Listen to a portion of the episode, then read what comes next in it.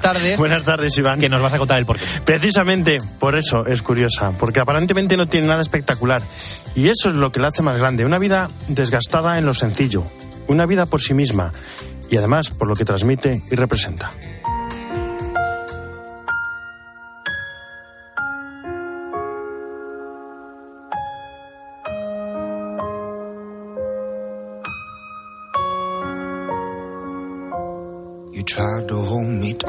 Su nombre, Vicente. Y no es la típica figura del héroe o del antihéroe de novela. No tenía nada de extraordinario. No era el más listo, ni el más valiente, ni el más bello, ni tenía gran elocuencia, ni era brillante. No, no tenía nada así. Pero sin embargo, todos, el día de su muerte, tenían claro que acababa de morir un santo. Vicente López Duralde puede ser calificado como uno de esos santos de la puerta de al lado. Buenos, humildes y misericordiosos. Lo importante no son ellos, sino lo que transmiten. Nació en Vitoria. Su padre carpintero, su madre costurera. Cinco hermanos. Tres de ellos serían sacerdotes. Vicente se hizo marianista. Hacia 1928 lo enviaron a Cádiz y allí se quedó durante 62 años. Unos años en los que hizo un camino de crecimiento en santidad, un camino silencioso que no pasó desapercibido para los que estuvieron con él. Sencillo, alegre, modesto, recibe a todo aquel que lo necesita, querido por todos. A veces le costaba dar clase, era demasiado indulgente, dicen, y los alumnos aprovechaban un poco. Quizá no estaba llamado a ser el mejor profesor del mundo, pero tenía una cualidad que le hacía único. Destacaba en el confesionario. Era el confesor de media ciudad. Todos acudían a él, todos querían estar con él. Pasaba largas horas en el confesionario y se distinguía por su acogida, por su escucha y por saber transmitir la misericordia que sana los corazones. Decían de él que siempre estaba revestido de buen pastor, nunca de juez. En Cádiz le querían arrabiar. El ayuntamiento le nombró hijo adoptivo de la ciudad en el año 1968 y le concedió la medalla de oro de Cádiz. Falleció el 15 de septiembre de 1990, a los 96 años de edad. Pronto comenzó su camino hacia la santidad y Papa Francisco esta semana reconoció mediante decreto sus virtudes heroicas. Un nuevo ejemplo de cómo Dios se muestra y se transmite. Quizás es más fácil de lo que pensamos, de forma alegre, humilde y sencilla.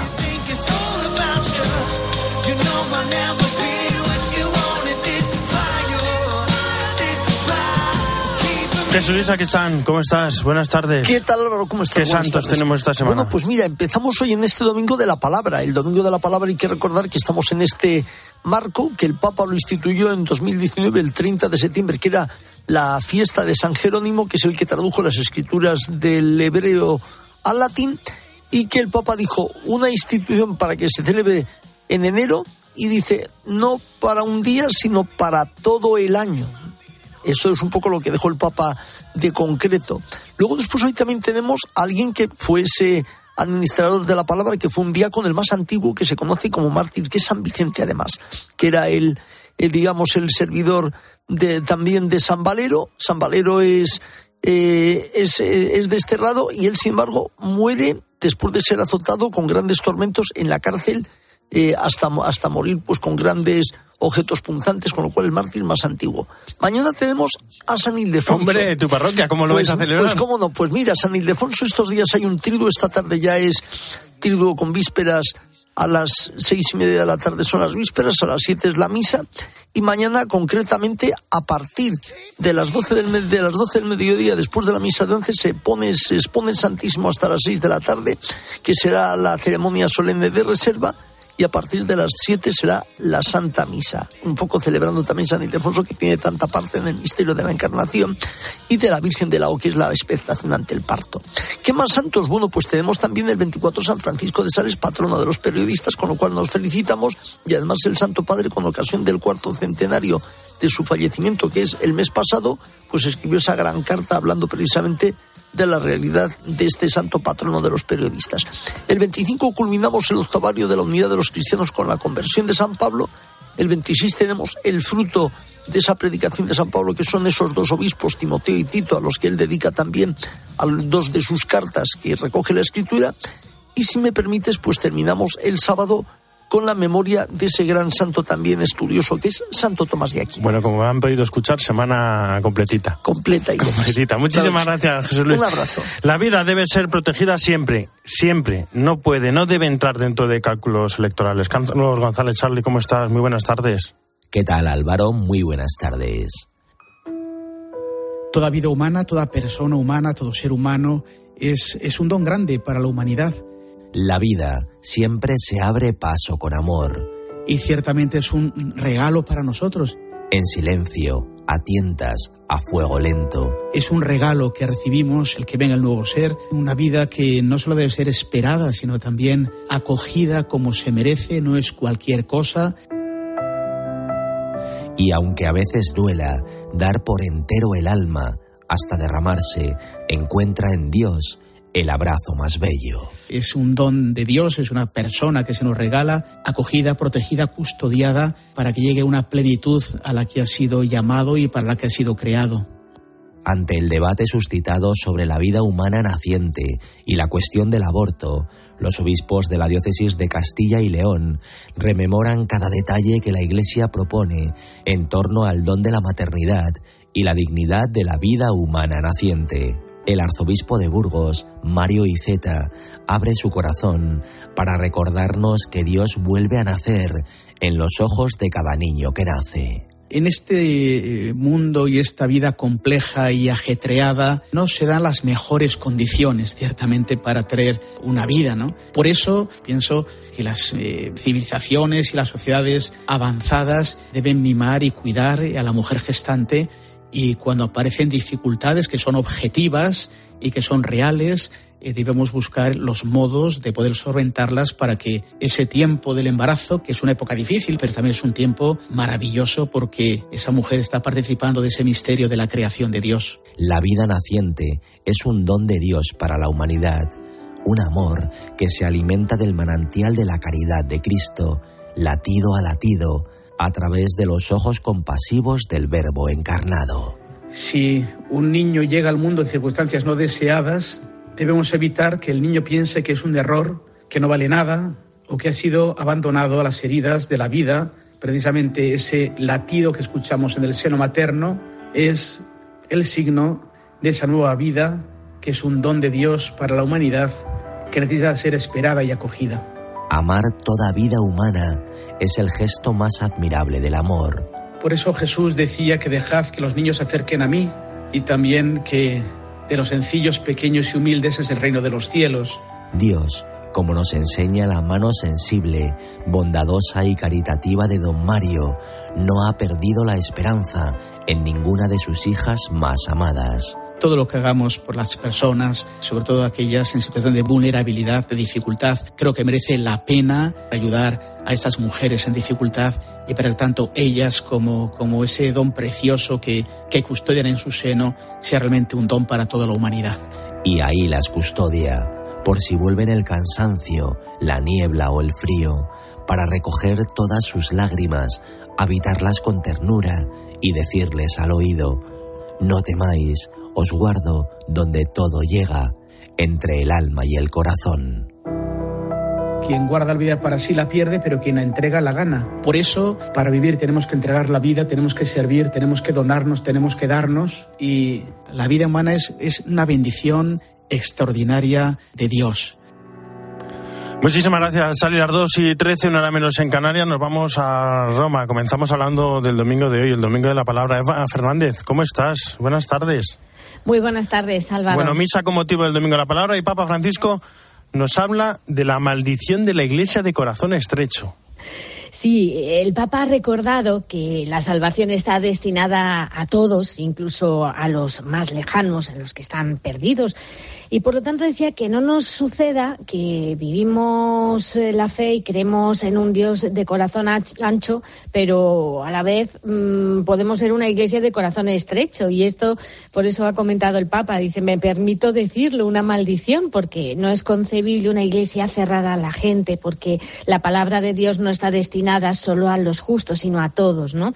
Em, explicaba el Papa que, que justo la palabra de Dios en este domingo en la que la celebramos, pues quiere llegar a los lejanos, quiere sanar a los enfermos, quiere salvar a los pecadores, reunir a las ovejas perdidas, ¿no? Y, y por lo tanto ha repetido varias veces, no lo olvidemos, la misericordia de Dios es para todos. E si la salvación está destinada a todos, incluso a los más lejanos y perdidos, entonces el anuncio de la palabra debe convertirse en la principal urgencia de la comunidad eclesial, como lo fue para Jesús. Que no nos suceda profesar la fe en un Dios de corazón ancho y ser una iglesia de corazón estrecho, predicar la salvación para todos y hacer impracticable el camino para recibirla sabernos llamados a llevar el anuncio del reino y descuidar la palabra, distrayéndonos en tantas actividades secundarias. Ha sido Álvaro una Eucaristía mm, muy bonita, ¿no? Porque además eh, de la solemnidad, el Papa han concedido a distintos hombres y mujeres de varios países del mundo los ministerios del lector y del catequista. Ha sido precioso cómo les ha entregado el Evangelio y cómo pues eh, ellos se han puesto de rodillas para recibir este importante encargo de difundir la palabra por el mundo. Bueno, y en el Ángelus de hoy el Papa nos invitó a que pensemos en nuestra vida personal y nos hizo una pregunta sobre la que aún estoy reflexionando. Decía, ¿hay un momento fuerte donde te encontraste con Jesús? Sí, eh, no me extraña que siga reflexionando porque son preguntas que, como siempre, nos ayudan a centrarnos en lo importante para dejar atrás eso que nos enreda y nos hace perder el tiempo en tantas cosas inútiles, ¿no? Y nos, y nos ayuda sobre todo a ponernos en camino, emprendiendo las nuevas aventuras que nos pide el Señor. Y yo creo que, igual que tú te has quedado todavía reflexionando, vamos a escuchar estas preguntas que nos ha lanzado hoy el Papa.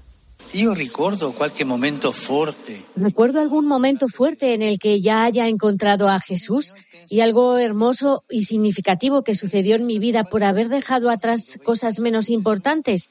Y hoy hay algo a lo que Jesús me pide que renuncie.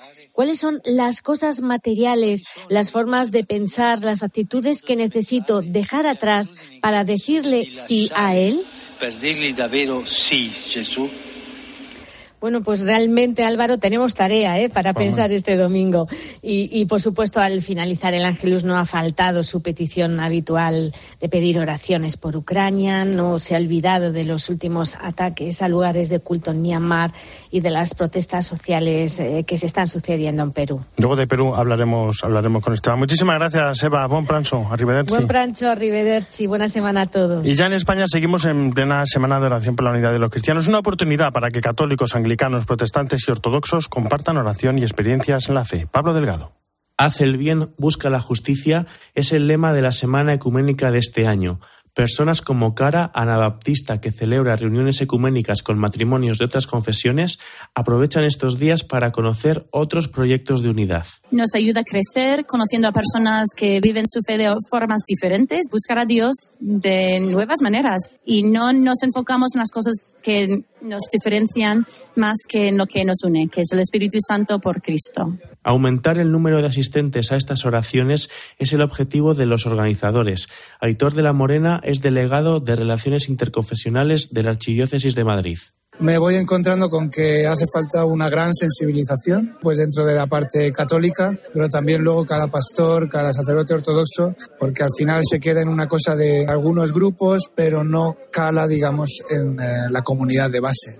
La Semana Ecuménica terminará el miércoles en la Catedral y hoy domingo a las 7 tendrá lugar el concierto de coros en la iglesia Nuestra Señora de las Delicias.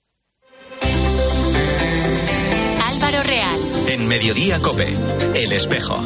Estar informado. Con el dinero no se juega y antes de tomar decisiones necesitas tener la mejor información. ¿Cómo organizas tú la economía familiar? ¿Hacéis la cuenta conjunta o por separado en la pareja? Fíjate que en realidad la conversación de cuánto aporta cada uno, hay una conversación detrás que es cómo queremos vivir. Y cuando hablas esto es más fácil, porque entonces a partir de aquí sí que puedes definir mucho mejor los esfuerzos. los lunes, miércoles y viernes a las 5 encuentras en la tarde de COPE con el profesor Fernando Trías de BES la mejor explicación a tus preocupaciones económicas.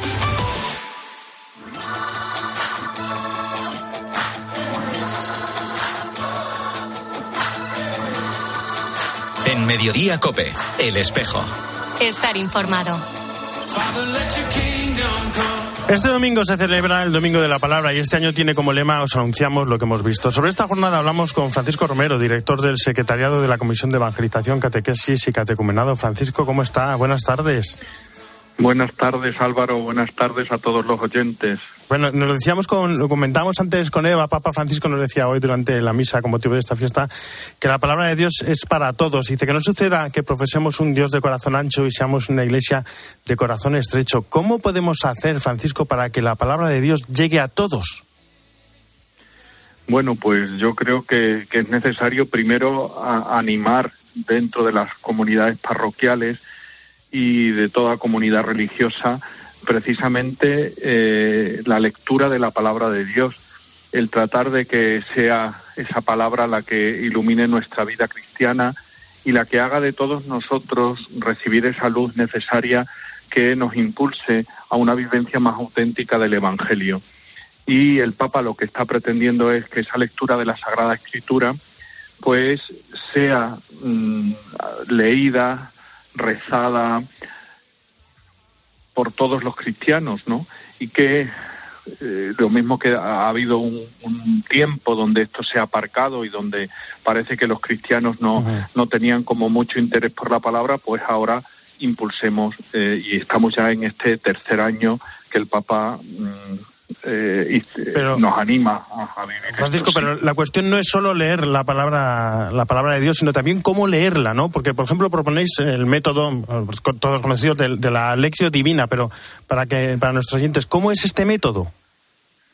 Bueno, pues un método muy sencillo que puede ayudar. Primero es leer el texto y tratar de ver qué es lo que dice el texto.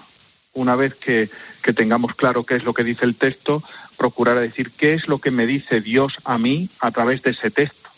¿eh? Y en tercer lugar, pues el tratar de orar y de hablar con el Señor sobre el texto y sobre lo que Él me ha dicho a través de él, ¿no? Y eh, sería eh, lo que nos lleve después a la acción, ¿no? Es decir, qué propósito puedo sacar yo de la lectura de este texto. Ver lo que dice el texto, qué es lo que me dice a mí el texto de la palabra, orar sobre él y tratar después de, el, ver el compromiso al cual tengo, tengo que, vivir, ¿no? Y es, es uno de los posibles, pero yo lo que quisiera es animar a todos los oyentes a que como creyentes pues eh, valoremos la palabra y que la leamos. Sí, y, que, nos transforme, ¿no? Porque, por ejemplo, decía, decía el Papa, la, palabra cuando entra en nosotros transforma el corazón y la mente, nos cambia, nos lleva a orientar nuestra vida hacia el Señor, pero, pero sí que es verdad, Francisco, que a veces tenemos la, la tentación, la tendencia de hacer lo contrario, de transformar la palabra de Dios para que diga lo que nosotros queremos que diga. Claro, para eso se necesita pues, una actitud eh, de escucha y de escucha atenta y profunda, ¿no? No es decir, no hacer que la palabra me diga y me lleve por donde yo quiero que me lleve, sino al contrario, estar disponible y dispuesto a que esa palabra cale en mi corazón y yo sea capaz de responder ante ella con toda su autenticidad. Porque la palabra transforma el corazón y la mente. Muchos, muchos lo hemos vivido, muchos lo hemos sentido. Mm, precisamente esa es la realidad más profunda, es decir, el Espíritu Santo no solo inspiró a quien eh, redactó la palabra en sí, sino que una vez que nosotros la oímos, el Espíritu nos sigue inspirando a todos nosotros y nos sigue haciendo descubrir eh, lo que esa palabra quiere decirnos, o Dios a través de esa palabra quiere decirnos, ¿no? Bueno, este año en la jornada además queréis mostrar la importancia de los catequistas en la, en la vida de la Iglesia, porque la catequesis eh, es cosa de todos, no, solo del sacerdote. Efectivamente, es cosa de la comunidad cristiana y la comunidad cristiana es la responsable de la tarea de la catequesis. ¿Y eso qué significa? Pues estar presente en las diferentes acciones catequéticas que se realizan, el rezar por ellas, el animar a los catequistas, el acompañar a los catequistas y el preguntarnos también cada cual si no será que Dios también nos está pidiendo a nosotros que seamos catequistas, ¿no? Es decir, que ya Él haya puesto la semilla de esa vocación en nosotros y nos está pidiendo una respuesta, ¿no? Es, es importante que crezcamos en esa mm, responsabilidad eh, de la comunidad cristiana sobre el ámbito de la catequesis. Ahí, la verdad es que hay muchos ejemplos de cómo la palabra se está transmitiendo. Yo, por ejemplo, eh, confieso que tengo la Delegación de Espiritualidad de Toledo, siempre me manda eh, el, cómo comparten el, Evangelio del día y es un poco el camino, ¿no? Que, que todos al final todo el día, todos los días estemos, estemos con la palabra pendiente en nuestra vida, poder leerla y poderla hacerla presente. Claro que sí, cualquier método, cualquier fórmula es, es, posible. Yo también a, a, a todos los grupos y a toda la gente que ha querido que en torno a, a, un centenar, pues desde mi parroquia cada mañana le mando el Evangelio del día con una pequeñita reflexión y la gente me dice que le ayuda mucho y que le está sirviendo para vivir con, con mayor pasión, incluso su propia fe. Pues Francisco Romero, director del secretariado de la Comisión de Evangelización, Catequesis y Catecumenado, muchísimas gracias por estar con nosotros y por animarnos también a, esta lectura de la palabra y que nos cambie la vida. Muy bien, muchas gracias a vosotros y ánimo a todos y empezamos a leer por lo menos eh, desde los evangelios y que creo que, que, eso puede ser significativo para todos. Pues así lo haremos. Nos vamos, Hispanoamérica.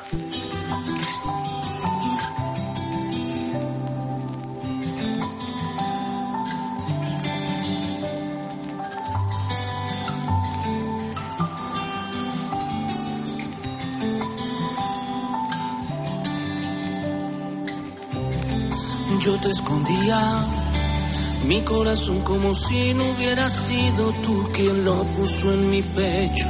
Desde Buenos Aires, Esteban Pítaro, ¿cómo estás? Buenas tardes. Buenas tardes, Álvaro, ¿cómo estás vos? Bien, bien, bueno, como hablamos con Eva, el Papa hoy habló en el Ángelus de Perú, es lógico porque es muy difícil la situación que se está viviendo allí.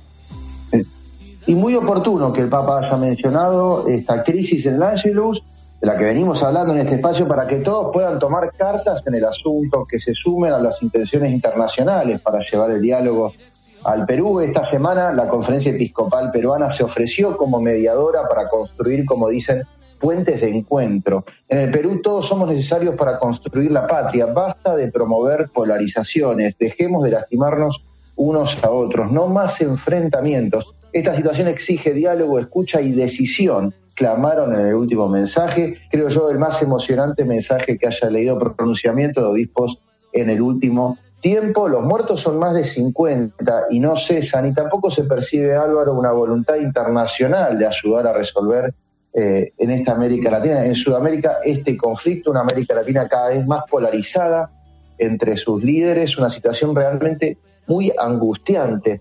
Vos sabés, el viernes el Papa Francisco recibió al presidente del Paraguay, a Mario Abdo Benítez, también el sábado recibió al presidente del Ecuador, a Guillermo Lazo, y se dijo del encuentro de Francisco con el mandatario paraguayo que hablaron de la importancia de la cooperación entre los países de la región. Son visitas presidenciales muy importantes en cuanto a la necesidad de que la Iglesia pueda ser siempre puente para la paz, porque vos sabés, en América Latina hay hermanos cristianos de un lado y del otro, confrontando con vehemencia por eso, para América Latina, la Iglesia sigue siendo un puente necesario para la paz y lo importante del trabajo conjunto entre episcopados y la propia Santa Sede, cuidando este capital para que la Iglesia pueda ser puente para la paz. Y hay que trabajar cuanto antes por la paz, antes de que se llegue a situaciones como las de Nicaragua, Álvaro. Esta semana concluyó una acción legal contra un sacerdote que la propia página de Internet del Vaticano denomina juicio entre comillas, dando a entender la palidez del proceso se trata de un juicio llevado adelante contra el padre Oscar Benavides de la diócesis de Ciuna, que fue condenado por la aparente difusión de noticias falsas y menoscabo a la integridad nacional en Nicaragua. La Fiscalía solicitó, Álvaro, una pena de prisión de ocho años, por este delito. Se trata de un fallo absolutamente intimidatorio, ¿no? Para con los cristianos, por si faltaba más luego de lo que ocurrió con el obispo Rolando Álvarez, que recordemos ya fue enviado a juicio por los mismos cargos. Pero a esto se llegó luego de años y años de esquivar el diálogo, de polarización, de indiferencia e inacción internacional. Por eso surge, urge el llamado del Papa, de los obispos, de los cristianos a ser artesanos de la paz en Perú y cada país donde estas mechas de violencia inician un camino de difícil retorno como en Nicaragua. Pues siempre artesanos de la paz. Esteban Pítaro, un fuerte abrazo. Hasta la semana que viene. abrazo.